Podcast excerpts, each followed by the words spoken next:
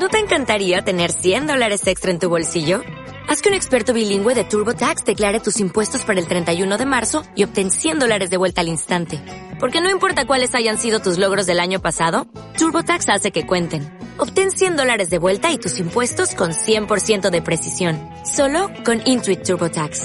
Debes declarar para el 31 de marzo. Crédito solo aplicable al costo de la presentación federal con TurboTax Full Service. Oferta sujeta a cambios o cancelación en cualquier momento. Los tres chanchitos. Bienvenidos, chanchiteros del universo. Comienza... Los, tres, tres chanchitos. chanchitos. Hola, chanchiters del universo y bienvenidos al Tres Chanchitos 91. Como sabéis, esto es un podcast que está patrocinado por el sexto plan propio de investigación de la del vicerrectorado de investigación, perdón, de la Universidad de Sevilla. Estamos en Sevilla Web Radio y en Radius, la universidad, no, ¿cómo es? La radio de la Universidad de Sevilla. ¿Ya he dicho todos los patrocinios? Yo creo que sí. Sí, pues empezamos con el 91 y os estaréis preguntando qué propiedades tiene el 91. Pues, francamente, poquillas, porque es un número compuesto. ¿Te das cuenta que siempre dices poquillas propiedades? Poquillas propiedades. Sí, es que, no, bueno, la verdad es que tiene un montón. Lo que pasa es que son. ¿Cuándo es un número con muchas propiedades? ¿Qué es para ti un número con No, muchas la verdad es propiedades? que eh, eh, sí que él tiene propiedades, porque. Pero es que explicarle son muy difíciles, porque hay que decir que es un pseudoprimo y tal, y no. En la radio no, no se va a entender muy bien lo que es. Así un que. pseudoprimo es que pasa algunos test. que pasa un test, de- claro, pero tienes que explicar ¿no? que test tienes que primalidad, tienes que explicar que es un test de primabilidad, cuál es el que Bueno, pasa. es que ta, comp- ta, ta, ta. se puede decir eh, eh, rápidamente en el sentido de decir que comprobar si un número es primo ale- mediante un algoritmo es relativamente complicado, un algoritmo eficiente, ¿no? Porque probando con todos los anteriores es fácil, en el caso del 91 es facilísimo de, de probar que no lo es, ¿no? Pero eh, si un número, eh, pero se han desarrollado una serie de test que la mayoría de los primos que discierne que encuentra todo, eh, todos los primos lo pasan y el problema es que algunos números compuestos también lo pasan. Y entonces, si un número compuesto pasa uno de esos test de primalidad, se le llama pseudoprimo para ese test. Ajá. Bueno, de una propiedad que es graciosa y es que os acordáis del número de Ramanujan, de la ¿cuál era? Eh, 1700. 1740. No, 29. 20, ¿Y qué propiedad tenía? Hombre, seguro. ¿Y qué propiedad tiene el número de Ramanujan? que es el primero que se puede expresar como suma de dos cubos distintos. Sí. Pero si permites que sean mm, que tenga raíces negativas, el 91 es el primero. Es decir, si permite, por ejemplo, escribirlo como 6 al cubo más menos 5 al cubo, entonces el 91 es el menor número que se puede escribir como las de dos formas distintas, como la suma de dos cubos si permites que las bases sean negativas, o sea, 6, más, 6 al cubo más menos 5 al cubo o 4 al cubo más 3 al cubo, ¿no? Solo una de ellas permite que es negativa. O sea, que una propiedad que es graciosa, a mí me gusta, es también eh, la cantidad de dinero que tendrías si tienes todas las monedas menores de un dólar de Estados Unidos, de, o sea, de, donde se usa el dólar, porque tienes un penique, que es un que es un que es un céntimo, un níquel, que son cinco, cinco, uno más cinco, un, da- un es que no sé Dime. cómo- dime, es que no sé cómo se dice en español Son porque no 10. existe, que son 10, el quarter que tiene 25, 25. y el half dólar que tiene 50. Pues si sumas todas las monedas, si tienes una moneda de cada tipo americana, que de todas las monedas menores que un dólar, pues sumas 91. ¿Y esto qué sirve? Para nada. Pero mira, pues ya lo sabes, una conversación que se ponga así un poquito tensa, tú dices, ¿sabes cuánto tendría si Este tipo de datos para las navidades siempre vienen. Efectivamente, como estamos cerca ya de esa Entonces, época tan re- apreciada por podemos mí, ofrecer un reto muy complicado a nuestros oyentes. ¿cuál? Pues hacer lo mismo con otro tipo de monedas, por ejemplo con el euro. Con el euro, venga, que lo hagan. Y es el número atómico del protactinio, que no se me ocurre ningún chiste, solo que tiene nombre como de yogur, ¿no? Toma el nuevo Danone con protactinio, lo que pasa es que mejor, mejor no tomarlo porque es un poquito radiactivo. O, de superhéroe, ¿no? Protactinium, es verdad, de superhéroe mejor, porque como es muy De balón, de balón de fútbol nuevo, moderno, de Nike. de Nike. No, pero como superhéroe sí, porque es tela de chungo, es muy muy radiactivo, o sea que sería un superhéroe que matará a la gente con radiactividad así tos chunga. Bueno, pues dicho todas estas tonterías, ya sabéis Ideal. qué Que es un ideal, un un superhéroe radiactivo. un superhéroe radiactivo. Dicho todas estas tonterías, repito, eh, vamos a empezar. Y debería darle la palabra a Enrique porque el otro día no lo dejamos hablar, pero no se lo voy a dar, fíjate por dónde, porque estoy enfadada con él, así que le voy a dar la palabra a Alberto primero y luego ya veré si te dejo que hables tú o, si, o te- si te volvemos a dejar fuera del programa. Vale. Ya veremos. Bueno, pues empezamos con Alberto y te pregunto, ¿qué nos traes, Alberto? ¡Cochinitos! Bueno, eh, yo eh, lo que traigo es un tema que pensaba haber hablado este verano, pero por las diversas vicisitudes que han acompañado a, a los tres chanchitos no hemos podido grabar mucho y es un tema que he ido posponiendo, posponiendo. Pero voy a contar eh, cómo llegué al tema. Bueno, hay una noticia que siempre me interesa, que se den las medallas Phil. Y entonces, eh, pues hubo, bueno, leí las medallas Phil. Había pues una serie de matemáticos que más o menos algunos conocía yo, pero había uno que yo no conocía. Uno que, le, uno que le robaron la medalla, ¿la llegó a, encontrar? De ese voy a hablar. ¿La llegó o sea- a encontrar o vas a contar eso? No sé si la llegaron a encontrar y no he indagado mucho porque tampoco me interesa, porque en sí la historia del tipo es suficientemente interesante. Porque eh, si, bueno, la historia de que le robaron la medalla es que le dieron la medalla, se sentó, miró y había desaparecido su maletín. Sí, sí, sí. O sea, a, a los minutos de haberle entregado la medalla a Phil Habían robado el maletín. en Río de Janeiro, le habían robado el maletín, el maletín después apareció ¿Y la medalla? sin la medalla. Es que ese chungo para robar una medalla Phil, tío. Pero tenías que estar allí en la... eh, porque posiblemente eras un matemático. Exactamente, porque si estaba allí es que era el nota era un matemático o una matemática. Vamos aquí Bueno, alguien el que, lenguaje inclusivo para todos. o alguien que se había infiltrado, ¿no? También podía ser, ¿no? O, Es muy chungo que estás allí. o sea, estaba en el mismo salón Sí, sí, donde le sí, lo acababan sé, de dar sé. la medalla y el tipo le roban la medalla. Ah, la mano. Algún psicópata matemático Lástima. es raro porque los matemáticos no suelen tener psicosis, pero igual es uno que tiene algún problema psicótico y quería tener la medalla Phil y no sabía que no la iba a conseguir porque ya era mayor de 40 es el límite o 45. 40 es el límite. 40 y dice, pues, ah, pues este para mí. Bueno, pues cuéntanos. Bueno, pues eso, eh, a ¿Cómo- este hombre le dieron la medalla Phil en el Y no hemos dicho su Congreso. Internacional de Matemáticas, espera un momento, en, en Río de Janeiro de, mil- de 2018, ¿no? Y entonces, eh, bueno, estaba justo en, eh, eh, justo en el borde de, de la edad y hay un pequeño problema con eso, que es el siguiente. Este hombre al que le robaron la medalla nació y se llamaba Feridun Derakshani, que nació, ¿no? Eso es interesante que naciera porque si no me imagino. pero no se sabe. Que, no- que no hubiera se nacido. sabe exactamente la fecha en la que nació, ¿Por qué? porque él nació Después los de los muchos- dolores. de los muchos sitios que hay donde nacer, él no nació en uno de los mejores. Nació en el Kurdistán iraní. Ah, qué suerte. Él es kurdo, Udo, me preocupo, no me, perdón, no me podía montar. nuestro amigo Fareidun eh, es, es kurdo. Y también hay una cosa curiosa, porque es que eh, después lo diré, pero eh, bueno, voy por orden. Entonces nació en el Kurdistán Kurdistán iraní. iraní cuando estaba todo el follón de la guerra eh, entre Irán e Irak. Sí. De vez en cuando además le pegaban algún palito a los kurdos. O sea, Ostras, ¿en tanto qué unos año como otros, nació? Que a mí me suena. en 1978. El mismo Ah, año vale, en digo que a mí me nació suena esa guerra mucho. Claro, yo tenía siete añitos cuando pasaba eso. Claro, pero, bastante. pero imagínate nacer allí, salvo que él fue relativamente afortunado con respecto a la guerra, pero no con respecto a todo lo demás, porque él nació en una granja sumamente aislada y se y se crió toda la vida allí y demás. Eh, bueno, toda la vida, su, su niñez, eh, eh, su primera niñez se crió allí, ¿no? Era una granja que le llaman de subsistencia, que lo cual quiere decir que es que eh, comían y consumían todo lo que lo que producían y nada más. ¿Cómo llega este hombre a estudiar bastante. matemáticas? Es que eso es lo curioso, ¿no? Su padre había eh, sabía leer a duras penas, pero su madre no tenía ni la más mínima educación. Y él, claro, no era hijo único que a lo mejor podían dedicar todos los recursos. Era, igual te suena eso, el tercero de una familia de seis hijos. Como yo, Eso que es, o sea, también soy matemática. Mira, algo tengo en común con un medalla Phil. nació en el mismo año que Enrique y y, Y era el tercero de seis y era el hermanos como tercero yo. de seis hermanos como tú y Y era tan una- listo como tú, ¿no? Exactamente. Sabía que iba a salir por ahí. Y tan listo como tú. era fácil, era fácil. Sí, ya nos vamos conociendo. perdón, perdón, es lo malo de esto.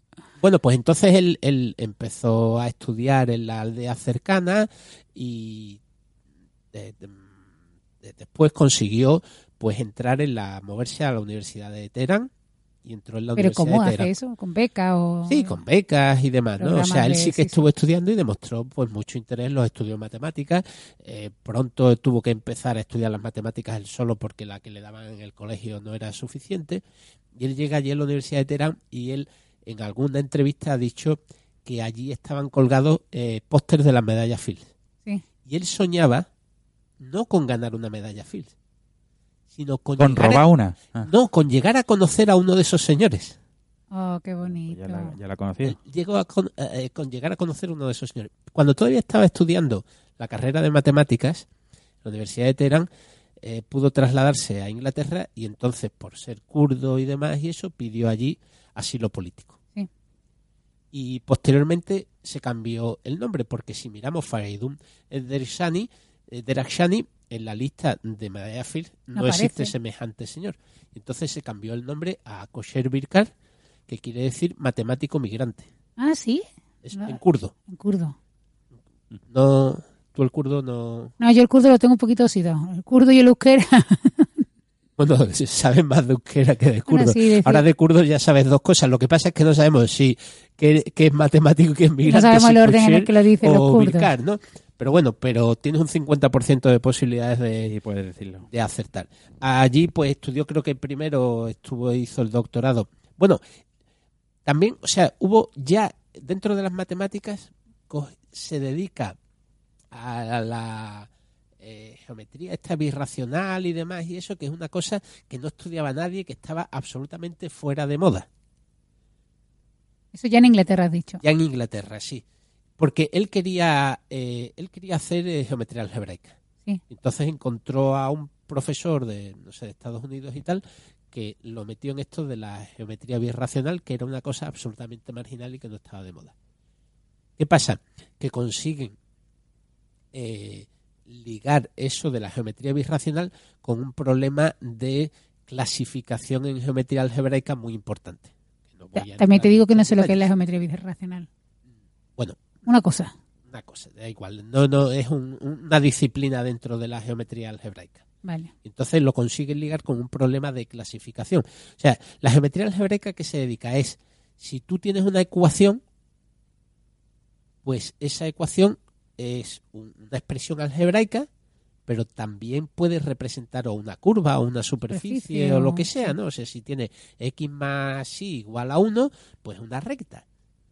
Pues es estudiar las propiedades de esos objetos geométricos Una recta en el plano, sí. Está en el recta en el espacio, plano, es sí, un plano. o lo que sea, ¿no?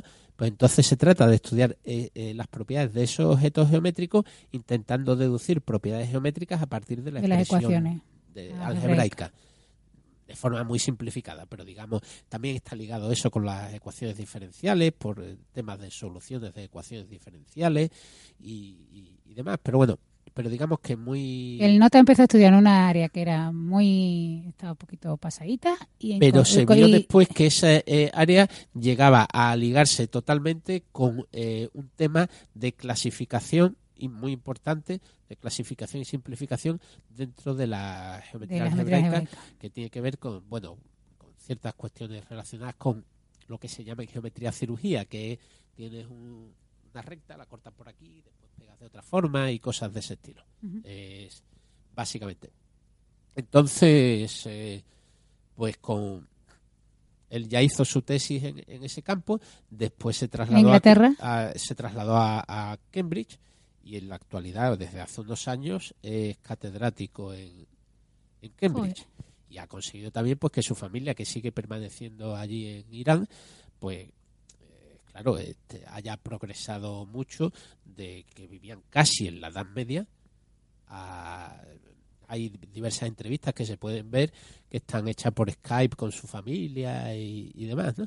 Historia tan bonita, ¿no? la historia en sí yo creo que era muy bonita y que merecía la pena comentar vamos o sea simplemente es eso no no no quiero extenderme mucho más pero simplemente Y no, que no sabemos si le han dado la... Yo creo que, eh, ahora me suena, pero no, lo- no lo estoy mirando, ¿eh? me suena que igual le dieron otra Yo creo que no Eh, se... que le dieron otra porque no apareció, ya lo miramos. Efectivamente, que no se recuperó y que le dieron una copia de otra medalla. También te para el digo que- que a mí me dan la medalla Phil y no me separo de ella ni, ni para ducharme, vamos. Bueno, también que es que tú no te esperas que un entorno de este tipo... Tú estás en mitad del congreso, Te de la sala, o sea, te, te acaban de dar la medalla Phil. La medalla Phil, para el que no lo sepa, digamos que es uno de los que se consideran como premio Nobel de las matemáticas. Lo que pasa es que hay un límite de edad que son los 40 años. Y que se da cada cuatro años. Y es lo que decía, el tipo parece ser que ha nacido en julio de 1978, estaba dentro del límite, pero muy por los pelos.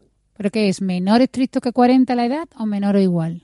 Eh, creo que, no lo recuerdo, creo que, que menor estricto. Eso ya lo deberían cambiar, ¿no? Un poquito los del ICM, ¿no? Porque que eso es una tontería, ¿no? La verdad es que tampoco sé por qué está puesto ese límite desde el principio. Sería por lo que decía Hardy, ¿no? Que los matemáticos a partir de los 40 empezaban a, no sé.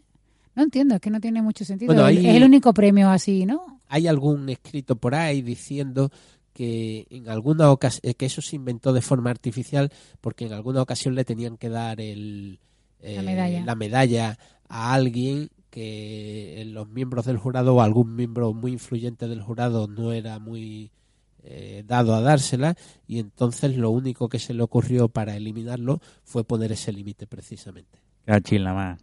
Que al final era una cosa de rencilla. gente. Bueno, Bueno, parece que está bastante documentado. Eh, bueno, hay pero- una cosa también curiosa que el héroe matemático eh, de Cosir es eh, Gotendrich, que es un personaje también que tendríamos que hablar alguna vez eh, me lo pido para otro día. porque es un personaje impresionante, Gotendrich, que está considerado como posiblemente el matemático más influyente de la segunda mitad del siglo XX. Pues me lo pido. Me lo pido. Eso era un anuncio, ¿no? Y siendo bien joven se aisló en el Pirineo y no volvió a ver a- a- al ser humano. Muy bien, ¿qué hizo? Porque estaba, estaba sobrepasado por todo. Está, está aburrido. Dijo, ¿esto qué es? Bueno, pues nada. Bueno, eh, en el siglo XX hubo muchos muchos bichos matemáticos, o sea que Sí, pero Gotendrich es que era un monstruo, ¿eh? estaba ahí y era amigo bueno, me vaya a pisotear la sección. No, de- he dicho de la segunda mitad del siglo XX. La primera o la segunda. De la segunda mitad del siglo XX. Bueno, pero es que Gilbert también estaba ahí, ¿no? En la segunda mitad del siglo Ah, no, XX. la primera, no, no, No, no, no, no, hombre, no, no, Gilbert era contemporáneo de No, Gilbert dio el discurso de 1900 del Congreso. ¿Cómo? Y, y- pero era mucho, mucho mayor que Einstein, ¿no? Sí, sí, sí, sí. sí. Gilbert en 1900 era el matemático más famoso que existía. Del mundo mundial. Bueno, pues... Luchando con Poincaré. ¿Con quién? Con Poincaré. Juan Que, que fue el Primo- último... Primo del primer ministro francés durante la Primera Guerra Mundial. Primo hermano. Primo, creo que es primo. ¿Quién? Poincaré es primo de, de Poincaré, de Poincaré. Poincaré, según dicen, es el último matemático que sabía de todas las matemáticas que, que existían. Ahora no habrá ningún matemático que sepa todas las matemáticas que existen, ¿no? Bueno, si Poincaré es el último, quiere decir que ahora ya no hay ninguno. Quiero, de- bueno, eso dice, pero eso también es lo como lo de la montaña más alta de no sé qué, eso depende de cómo lo miren, ¿no? Sí, depende Pero, pero de cómo también lo tiene más mérito, tendría ahora muchísimo más mérito saber de todas las matemáticas que existen que en la época de Poincaré, porque las matemáticas cada vez se desarrollan más y cada vez hay más áreas. Bueno, pues no sé qué hacer, te doy paso. No, habla tú. No, te voy a dar paso. No, venga, habla tú, venga. No, te voy a dar paso. No, que- no, no, de verdad que no. Oye, cuando me has dado paso has dicho cochinito, se me ha pasado. Sí, ¿eh? sí, sí, lo que pasa es que como no me hacéis caso, Venga, que estoy viendo a Gotendry aquí el pobre, está un poquito canijo, ¿eh? está Bueno, famélico. está muerto. Ah, claro, es que se ha muerto. Uy, pues se ha muerto hace muy poco, Sí. en el 2014, bueno, otra, no hace tan poco, eh, estaba en Nancy, eh, hace cuatro años ya de 2014 me estoy agobiando. De hecho murió un 13 de noviembre, o sea que, que no sé, que lo estoy mirando y nada. Venga, tú. Te doy paso, no, no, no, No, te no, doy tú, paso que venga, tú la trata. semana pasada no, no Es tuviste que no- sección. No, no tengo, no me preparo nada. Así que te fue improvisa, di cuatro burradas de las tuyas sobre tu sexo adolescente o algo así. No, no, no. Y ya está, y ya está. Enrique hablando de sexo adolescente sería Y de todo- sexo con adolescente, claro que se lo lleva así a su terreno. Sexo con... ¿Qué significa De que se- mi terreno? hablar de sexo, hablar con adolescentes, eh, adolescentes. hablar con adolescentes de sexo. No lo he dicho mal. Hablar con adolescentes. Formarlos, formarlos. Formarlo, bueno, cualquier cosa forma. Venga, ya Venga. está, sin tontería. ¿Qué nos traes, Enrique? ¡Cochinitos! ¿Has visto qué bonito me ha salido el Sí, cochinito? así, así muy bonito. Eh, pues no, no traigo nada. No trae nada. Por eso no querías hablar, ¿no? Por eso, por eso. Eh, pues hasta que ha llegado. ¿Nos ha gustado? Qué gracioso. eres. No, ya, bueno, ya que me has dado la palabra, voy a hablar de, de una cosa que me tiene muy mosqueado. Muy, muy, muy, muy mosqueado. Y es. eh, estoy enfadado con HBO. A ver, ¿por qué? Porque he visto una serie, HBO, la... la plataforma de, de serie, de película y eso. Por cierto, ya que supongo que casi todos los directivos de HBO eh, o de HBO nos escuchan a los HBO. chanchitos, ¿no? Sí. No sé, no, no sé. Vaya mierda de aplicación y de todo tienen... La ¿Por qué? aplicación en el bueno, móvil, pues sí. en, en el móvil y en todos sitios, o sea, es lo que peor calidad tiene. eh, para Smart TV no hay aplicación, lo tienes que lanzar desde el móvil o algo así y tal, o, o funcionar a través del Chromecast. Es un desastre. Lo que pasa es que se basan en que tienen un catálogo bastante bueno, pero como aplicación, como plataforma en sí, desde el punto de vista técnico, Es un mojón, mojón, dilo, es un mojón. Es porque ese es, la, es es decir, esto es un mojón, es, es- yo creo que es la- No, la, la- sí. la- el- Te- el- la técnicamente- cima de- de- de- de- de- de la- del Te- lenguaje. Sí, técnicamente sí, pero yo me quería rebajar un poco para que me entendieran los directivos de... Ah, vale, vale. porque es vale. que yo no sé si ellos dominan el lenguaje mojón, técnico. porque además no, no es mojón. Si tú dices es un mojón, no es igual. Es mojón. Es un mojón. Bueno, depende, porque si eres de Jaén, Jaén es un mojón. No, no tiene que ser un mojón.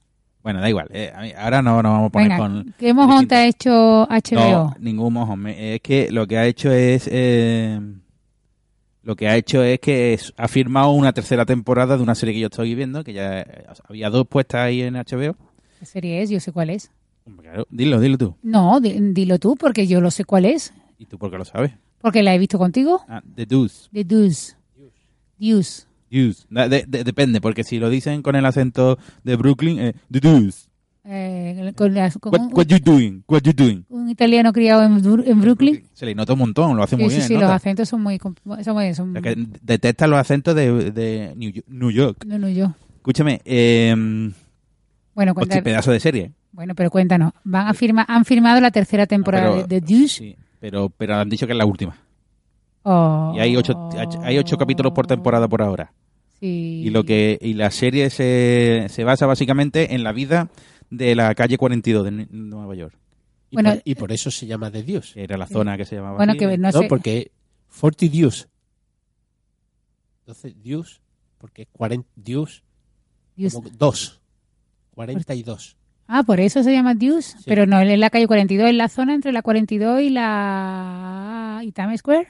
Sí, No, porque Times Square está es muy poca, porque Times Square está a la altura está- de la 46 por ahí, ¿no? Sí. No, y de la 42 también, ¿no? ¿Eh? Sí, pero que son cuatro calles nada más, ¿no? Cuatro o cinco calles, el de Deuce entonces, ¿no? Claro. Bueno, esa zona, y eso se llama de Dios porque es, eh, la calle 42 era el núcleo a través del cual salió... Era el paseo de las putas, para entendernos. Que es Sí. justamente y lo que refleja ahí. O sea, no estoy diciendo nada. Es una serie bastante crudita que hablan de prostitución y de la emergen y de cómo apareció la industria pornográfica en, en Estados Unidos, en Nueva York, alrededor de los años 70. Efectivamente. Bueno, por si alguien no sabe cómo se escribe Deuce, como lo, lo estamos diciendo cada una de la manera, es de Dinamarca, España, Ucrania, Cataluña, España. como, como empate, Deuce, Deuce. como empate en, en tenis. Ah, ¿verdad? Claro, eso. Pues eso. Y entonces. eh, Es eh, una, perdona, también, yo, te, te- yo no te interrumpo más, es, por si la vaya a ver con vuestro chiquillo, es de sexo y violencia explícita. Sobre todo sexo. es ce- sexo explícito. También Y- hay violencia. Ah, violencia No, es muy no poca y muy sí, sí, simpática. De hecho, te, te cae Bueno. bien. ¿Cómo que te va a caer bien la violencia cuando le pegan a las putas? Eh, ¿Estás segura de que.? Ah, sí, un Hombre, par de veces. Un par de veces. ¿qué pasa con Pero no mucho, ¿eh? No- no sé ¿Qué no pasa sé- con la de que es, más, es, más, no, es más de cosas Windows, de psicológicas. Windows. Es más de cosas psicológicas. también? No, hombre, no solo eso, sino también, por ejemplo, un chulo a su prostituta la corta con una navaja. Sí, pero no haga spoiler, que la serie está muy Bueno, bien, es fantástica, ¿eh? Pero que un chulo le corta con una navaja. Pues por lo visto no he tenido suficiente tirón en HBO. Pero ¿por y aún así, Sí, sí, de. Bueno, no sé por qué, porque la gente no la ha visto. Y entonces yo quiero pedir desde aquí a todos los nuestros oyentes que la vean en masa varias veces para que HBO diga, vamos a hacer una cuarta temporada. Porque es que ahora se van a meter, o sea, es que lo van a cortar en lo mejor. Es lo mejor. Claro, porque eh, eh, Bueno, igual... hecho, la primera temporada es eh, alrededor del año 71, 1971. Y la segunda temporada es cinco años después, en el- alrededor del 76. Sí. Y la evolución de los personajes es magnífica y se va viendo ahí vidas que se van va viendo cómo se van destrozando y otras que van intentando sacar la cabeza. Y el casting es maravilloso, a mí me, me ha mucho. James Franco, que es el protagonista, es, es James Franco es los protagon- dos de los James- no sé cómo decirlo. Hace dos papeles. Hace dos papeles. James Franco de él y su hermano gemelo, qué bueno es el Él cabrón. y su hermano gemelo, no. No. Dos gemelos, hace de dos gemelos. Hace bueno, hace de, de Vincent Yo- y de Frankie Os voy a decir, os voy a decir cuál- sí, eso, Vin- Vincent. y lo hace que genial porque le cambia la mirada al tío. con el- y la forma de hablar. Bueno, sí, sí, sí, pero eso es- lo puede ser impo- más, no sé, pues parece que es más Pero hay complicado. que, hacer- hay que saber hacerlo. O sea, No, no, no, sí, sí, sí, por supuesto. Es que sí. son dos personajes totalmente diferentes, son hermanos gemelos, él actúa por los dos, evidentemente, pero el tío consigue hacer dos personajes que tú puedes distinguir. Absolutamente. Bueno, y, y que se parecen mucho, que tú te puedes creer que sean hermanos, eh, borrando el aspecto físico Sí, incluso. sí, te eso, puede- sí. Sí, sí, sí, sí. Son diferentes y son hermanos, o sea, el tío lo borda ahí, pero una una que lo una que lo borda ahí es mm, Maggie Gyllenhaal, que es la que hace de, de Candy o de Eileen, Sí, que es una que es un prostituta de las prostitutas. y que hace un papel muy feminista. ¿No? Es- bueno, es que es una serie feminista. Es una serie bastante feminista, aunque sea de prostitución, sí, sí. No, no, de hecho es que eh, eh, se reivindica la, cómo empezó la lucha feminista en Estados Unidos re- a- respecto a la prostitución, se ve reflejado también en la serie, es una cosa muy interesante. De hecho, eh, una de las protagonistas es claramente una figura de reivindicación mm, feminista, que no voy a decir primer quién es. Y hay otro personaje que me encanta, que este no cae simpático, pero que está interpretado por Gary Carr, que es Sisi o Cece. Es el, Mm. el personaje. Sí, a un chulo, un chulo putas. Mm, Pink, ¿no? Pink. Pimp. Pimp, eso, Pimp. Son los Mm, pimp, son los... No me gusta ese personaje. Y ¿Cómo me, que no? me- y Pero por es que es imprescindible en la por serie, ¿no? poco hago un cacho spoiler que, que, que, Pero es que... eh, os quito las ganas de ver la serie. pero que... eh, no me gusta, bueno, me cae mal. O sea, el tío, el actor lo hace muy bien, pero el personaje en, en cuestión no me es que gusta. en eso consiste. Hombre, es un chulo putas, ¿eh? Eso, con que Pero es que tiene que ser así, de repulsivo, pero a la vez... O sea... No, eh, no, no, pero tiene, tiene su punto de simpático, ¿eh? Sí, el tío Tiene es su simpático. punto- No, no, yo no se lo veo. No sé, yo desde el primer momento, desde el instante cero en que lo vi la serie, me cayó Hombre, es que es muy opresiva. La relación que hay entre los chulos y las prostitutas es súper opresiva, vamos.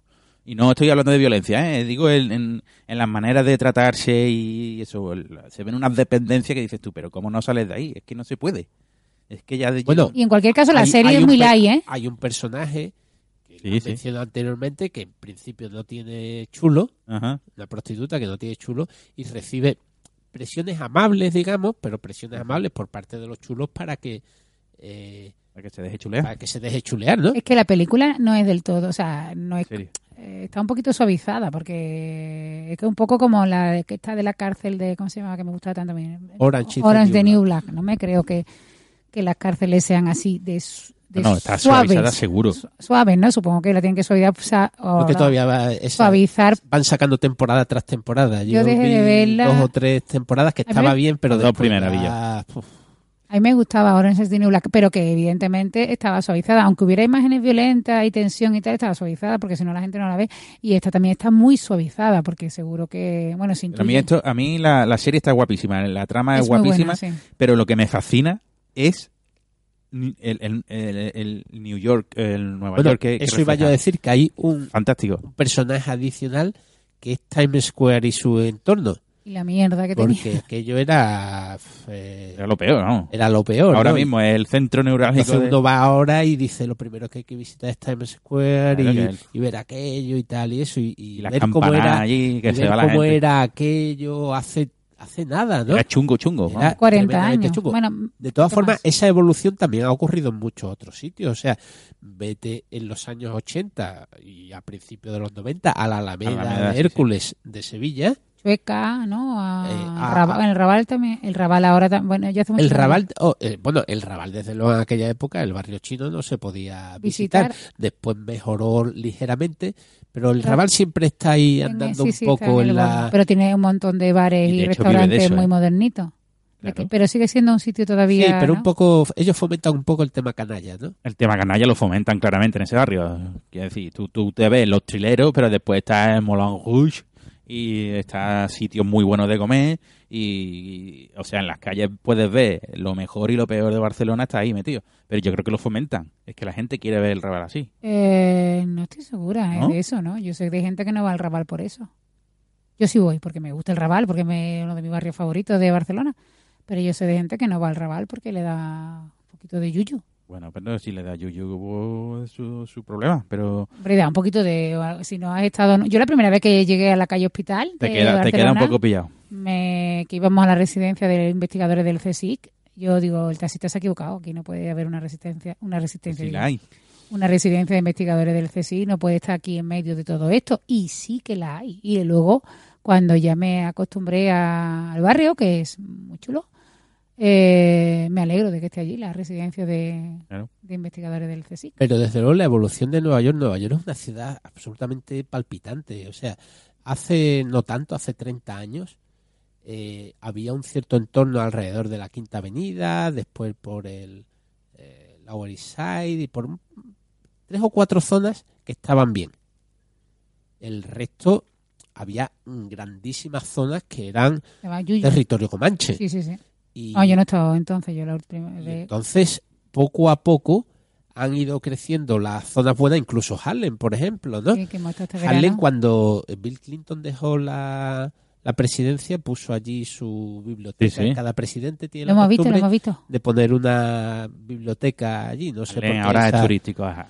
Y claro, y aquello, eh, eh, al- en ese momento aquello era un- como una medio locura, que no hace tanto lo de Bill Clinton. No, no. Y hoy en día, pues aquello es una zona turística. Es un parque temático eh, De cultura negra. de cultura negra, sí. Sí, sí, Eh, es un parque temático, se ha convertido en eso. O sea, eh, un Disney World del mundo negro. Y vamos, que nosotros hemos estado este verano y y fuimos estaba llenísimo de turistas. el domingo, lógicamente, fuimos a ver Harlem para... Todo el mundo te dice que a partir Gospel. de que, Para que- escuchar que a partir de gospel. el barrio no te introduzca un poquito más para allá. Sí, pero tampoco, ¿eh? Nosotros El barrio es la zona hispana. Sí, el barrio es la parte, digamos, Hombre, verás eh, tú que no, hombre, de noche a lo mejor, pero nosotros por la mañana fuimos a oeste misa. de Harlem. Oeste, sí.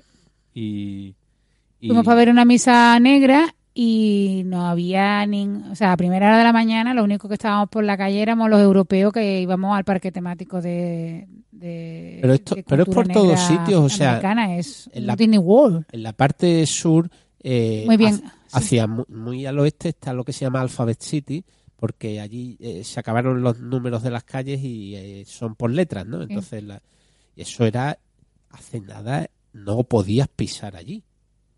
Y hoy en día, pues también es una zona, porque la porque la gente se va se va adaptando a lo que hay y, y bueno ah, nosotros eh, este verano que hemos estado allí es una ciudad sucia pero es que por lo visto era aún peor porque en la serie se puede ver claramente es que lo han hecho muy bien o sea Sí. es sucia eh, es que Bueno. huele mal la serie huele mal Bueno, en la serie está mucho más sucia que ahora. En la, Claro, en la- claro. en la actualidad, Nueva York es una ciudad sucia.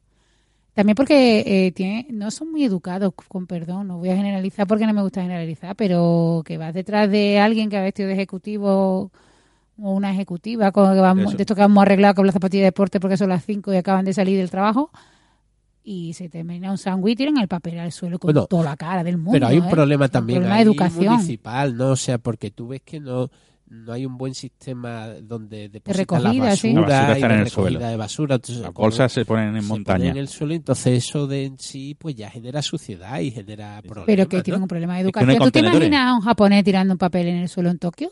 Acabarse un sándwich y tirar. No, es que no te lo imaginas. O sea, pero claro es que si tú corta las manitas alguno con la katana y porque históricamente es una ciudad sucia, con lo cual eso se va heredando de generación en generación. Pero bueno, a lo que vamos. Es una serie que recomiendo, por favor, que veáis mucho, porque yo quiero que haya más de tres temporadas. Básicamente, eso es lo que yo venía a contaros aquí. Pero no has contado de qué va. Ah, bueno, sí has contado Sí, un poco. hemos contado de todo. Es básicamente como, cómo de hecho, eh, en la segunda temporada sobre todo se centran en cómo, gracias, gracias entre comillas al porno y a los planes municipales de limpieza, se va limpiando la zona de prostitución y de, y de maleantes. O sea que el porno contribuyó positivamente a convertir... Bueno, eh, claro, porque convivían después, eh, convivían Bueno. los, los cines con los espectáculos estos, los, Los peep pep show y cosas de ese estilo y ya de- y los salones de los salones de también existía, pero después poco a poco ha ido, bueno, todo eh, volviéndose también de nuevo un sitio muchísimo más turístico, pero también muchísimo más transitable. Hombre, claro. Pero que yo no estoy de acuerdo que, que sea que la pro- que el que yo he visto la serie contigo que gracias al auge de la de la pornografía va la pornografía. disminuyendo la, la prostitución. Lo que se ve en la serie es que algunas prostitutas dejan de estar en la calle con lo que ello conlleva, ¿no? Porque pues están ahí a No, lo que me refiero yo- no es la prostitución. Yo digo que se, institucio- se industrializó el sexo. La, Eso, pero O sea, que, que- solo que algunas pasaron a la industria del, del porno y entonces, pues si quiere, pues Pero estaban luego- haciendo lo mismo, pero en un sitio más seguro y, y, y con cámaras. No, pero- y, y- pero otra, la, la prostitución en la calle siguió, ¿eh? no, pero digo los, los espectáculos de cabina.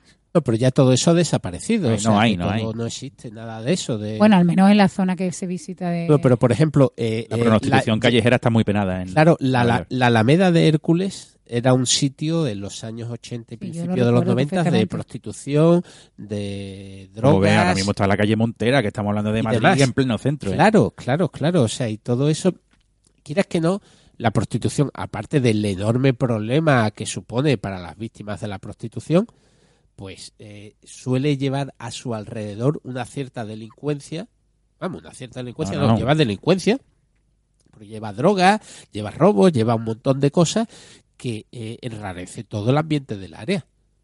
Entonces, por ejemplo, ahora mismo, con, posiblemente con mucha razón, todos los vecinos de la Alameda pues protestan por los bares que hay, por el ruido y todo ese tipo de cosas. La música. pero esos mismos eh, vecinos, si piensan hace no tanto tiempo, antes de que existieran esos bares y antes de que existieran, sus pisos valían cero.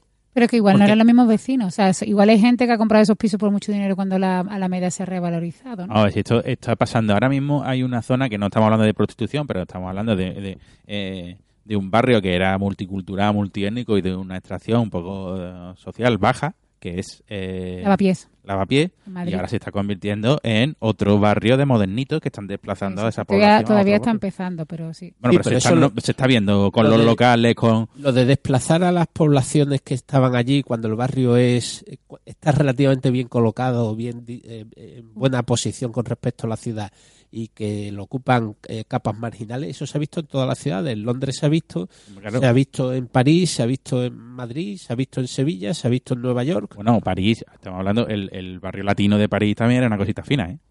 Sí, Maré también, Claro. eh, todo. O sea, Y que- ahora fíjate lo que es, tú te vas al barrio latino y es eso, restaurantes y sitios de No hace un montón de años que no voy a París. Bueno, tampoco pasa nada, ¿eh? No hay que ir Ahora todos tengo los días. ganas de ir a París. Ah, a tampoco, comerme un tampoco, sí. crepe.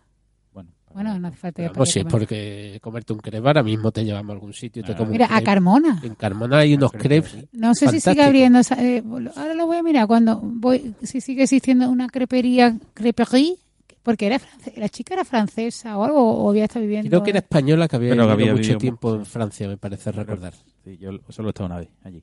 Y... Por cierto, que si no conocéis Carmona, es una ciudad muy, muy bonita. Se lo recomiendo a nuestros oyentes, que yo sé que vosotros la conocéis. Que si nunca habéis estado en Carmona, en Sevilla, es un pueblo muy. o es una ciudad, ¿no? Porque es muy grande, ¿no? Muy, Bueno, muy, muy bonita.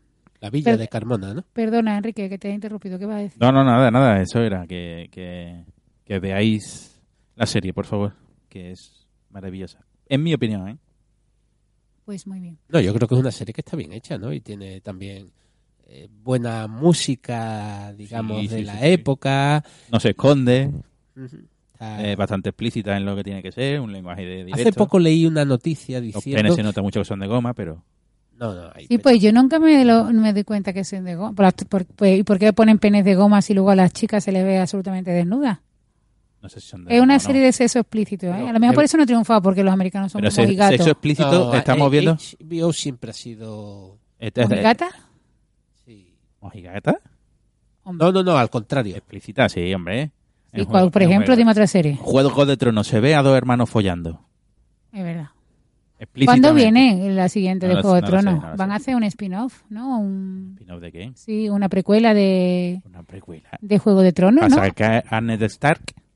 Eh, no lo sé. Bueno, de todas formas, un- una noticia que ha salido estos días precisamente sobre The Deuce es que HBO contrata a un coordinador de intimidad para supervisar las escenas de sexo de sus series a raíz de Deuce. Porque decía que había... ¿Cómo, cómo, cómo, cómo, cómo que es un coordinador de intimidad? eh, es supervisores especializados en escenas eróticas que hacen que no se quebr- quebranten los derechos de los intérpretes y hacer que, bueno, pues no sé, no, no, supongo que habrá ahí una serie de normativas y tal. Hombre, claro, la puntita nada más. Eh, eh, eh. no, no, entonces, no. El objetivo es, lo estoy leyendo, el objetivo es asegurarse que cada uno entiende su rol y se respeta a los actores y las actrices. O sea, que no te aproveches de que la escena sea de, de Hinking People, como dice Enrique, pa- más allá de lo que tienes que, o sea, que si te la tienes Que si es la, pu- la puntita nada más, la puntita nada más. eso hace falta un coordinador de intimidad. Sí, Sí, sí. sí, sí, sí. Digo, ay, gracias. sí, sí. Ha sido, eh, mira, ¿sabes quién le ha pedido? Lori. Esta decisión de HBO tiene que ver con la petición de Emily Meade, o Mead, ¿Por qué? eh, ¿Porque se ha sentido agredida en alguna escena? Sí, dice que lo estaba- los actores se con- consideraba que los actores estaban desprotegidos ante las escenas de desnudo y de sexo, ya que estaban solos a la hora de abordar los actos que les hacían sentirse incómodos delante de un equipo de escena de personas. Ah, y entonces mete a uno más para que se entienda un poquito yo. más cómodo. Hostia, es que la Lori, Sí, pero- la Lori tiene un par de escenas interesantes, ¿eh? No se, no se ve, Hinking People no se ve, se ve en culillos meneándose, pero sí se ven tetas, eh, chuminos y... Y, cuando se ve por no se ve algo. No, no, Ah, no se ve, penetración no se ve ninguna.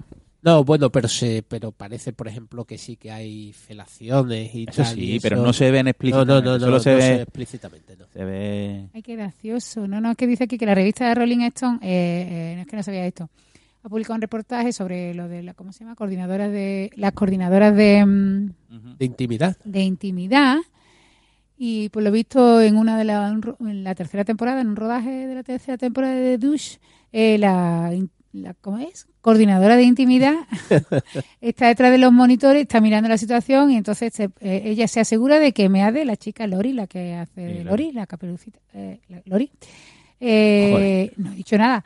Eh, tenga un colchón en las rodillas para que tuviera cómoda mientras hacía sexo oral y no O tuviera sea que ninguna no se trata solo ya de. no, no, no. Y espérate esto que está- Y también le ofrecía el lubricante de sabores para que fuera un poco más agradable una escena de una felación con un pene prostético. ¿Ves cómo eran prostéticos? No, no, no, no, no. Sí, sí, sí. Es que hay una escena en una cabina donde pasa eh, en el hay, primer hay episodio. una que se ve un gordo. que Espérate, espérate. Eso que es usuario de prostituta. Pero Y no se ve justo en la felación. No, pero se le ve, pero se le ve desnudo de No, eso frente. sí, eso sí. Y hay un, y hay un negrazo que saca un nabo que si Pero te lo pone... Cuando dices nabo, que, que, lo- que te pone con el lenguaje No, no, científico hay, no un, se te hay un negrazo que saca un nabo que te lo pone en el hombro y eres la sota de basto. eres la sota de basto. Un cargador de Málaga. No, no, eso es así. De la- un cargador de, De los Málaga. cargadores, que cargadores. Se llaman cargadores los que llevan los pasos de Semana Santa. Cargao- cargadores. Sí, cargadores, claro. ¿No puedes decir cargadores No. con D? Siempre se puede decir. Te lo juro, El, otro el día rey de basto eres. Todos asustados en la radio porque habían visto en algunos sitios que decían, eh, en algún periódico de Cádiz, que ponía alguna noticia sobre Tosantos. ¿Los santos qué? Los santos. Los santos la flor, Todos ¿no? Santos. Crisantamo, ¿no? No, la fiesta de todos los santos. Claro, la bueno, yo a Santo le llamaba, en mi, en casa, a mi familia, a mi abuela le llamaba a Santo y mi madre también a los crisantemos, porque se ponía el día, en la, ¿sabéis lo que es el crisantemo, no? Sí, Era una flor, eh, eso es típico de todos sitios. Sí, de, los, eh, de cementerio. La, la- Eh, exactamente, pues entonces como era la flor que se ponía el día de todos los santos, de que todos es, santos. claro, de que es el 1 de noviembre, pues era una, eh, la flor de todos los santos, todos santos. Pero bueno, pero digo a la gente de Espeña Perros para arriba que es muy normal que a esa fiesta aquí en Andalucía casi se le llama eh, de forma consuetudinaria Tos Santos. Todos santos.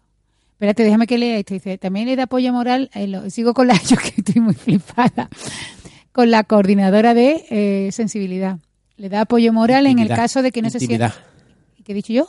sensibilidad, sentido de sensibilidad. De intimidad. Le da apoyo moral en el caso de que no se sienta cómoda durante el rodaje, a, a diferencia de Por su- eso le ponen el, el colchoncito, ¿no? No, no, espérate, apoyo, apoyo moral, apoyo moral. Para que se sienta cómoda durante el rodaje, a diferencia de las anteriores escenas sexuales donde se sentía sola y no quería quejarse por miedo a entorpecer el rodaje en detrimento suyo.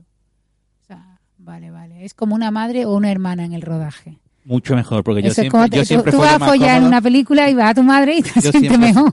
yo siempre follo más tranquilo si está mi madre. No, no, no, no. Bueno, no sé, perdona, no me Eso nos pasa a todos. Claro. Estoy siendo un poco insensible, pero Porque si ve que Bueno. estoy pasando frío, te echa la mantita por encima. que- ese culillo, ese, Ese culillo que culito. va, que va a coger frío. Ay, mi niño. Ay, míralo cómo folla. es que como folla mi niño. Bueno, pues nada, eh, la serie es fantástica, fantástica, fantástica y el James y, y Franco tiene ya la ventaja de contar con un coordinador de intimidad. Hombre, que eso siempre... en la tercera, ¿eh? En la tercera, la primera y la segunda se ve que se no nota, es que eso se nota que le falta ahí un coordinador de intimidad. No, es que a ver, tú dices, esto está muy descoordinado. Yo ahora quiero ver toda la serie y película que haya hecho James Franco. porque- No, no, no te va a gustar, porque Jane Franco viene del mundillo de la serie adolescente. Ah, ¿sí? Sí, hombre, claro. Ah, qué pena. Pero bueno, ahora mismo el tío... Bueno, y es- sobreactúa un poquillo, ¿eh? No, a mí me gusta. a mí me gusta. ¿Sí? Eh, eh, a mí me gusta cómo habla. No, es un hombre, pero italiano. hace- es un italiano. pero- sobre- es un italiano pasado de, de, rock. Bueno, no voy a Bueno, decir nada. da igual. What you doing? What you doing? Pero esa es, la forma, want to do? esa es la forma de, Bueno. de hablar, ¿no? Señores, ¿Qué pasa? Que nos va a cortar rollo, ¿no? eh, voy a cortar rollo Y- porque y creo yo- que estamos ya... ¿Y mi tema para cuándo? Eh, Bueno, Eso ha sonado como la canción esta de quién era, de Jenny De Joaquín, de Joaquín. Yo no escucho. No sé, de- yo tampoco sé de quién es. Y la verdad es que la única versión que escucho es la de Joaquín. para mí es la de Joaquín. Luego he visto que había que había otra de Patricia Conde y por último me he enterado que había una de G-Lo, es la que la canta, Esa es la canción de ella, sí. de la que se ha puesto ahora la portada del disco así que tú estabas viendo el otro día en Twitter. Está viendo, ¿no? Que Twitter tenía Sí, los sí, momentos... sí, sí, sí, ya. Es que eh, yo en tu No, no, no, rato- no, no, no, no. mirándola, No, pero... bueno. Señores, y hasta aquí ha llegado... Los, Los tres tres chanchitos.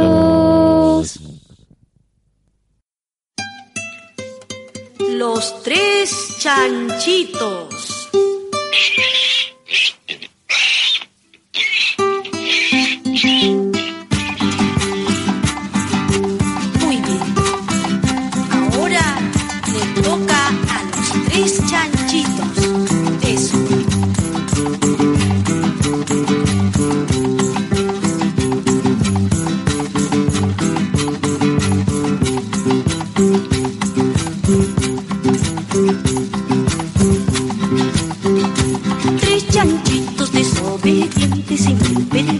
De su mamá. Una mañana, muy tempranito, se salieron a pasear. Cuando estaban paseando solos, vino el lobo y se los llevó. Los chanchitos lloran y dicen, ay señor lobo, ten compasión, ya no seremos desobedientes, ayudaremos a mamá. Tres chanchitos se van en tren, se van en tren, se van en tren. Moviendo el hociquito, otro moviendo la patita, otro moviendo la colita. Tres chanchitos se van en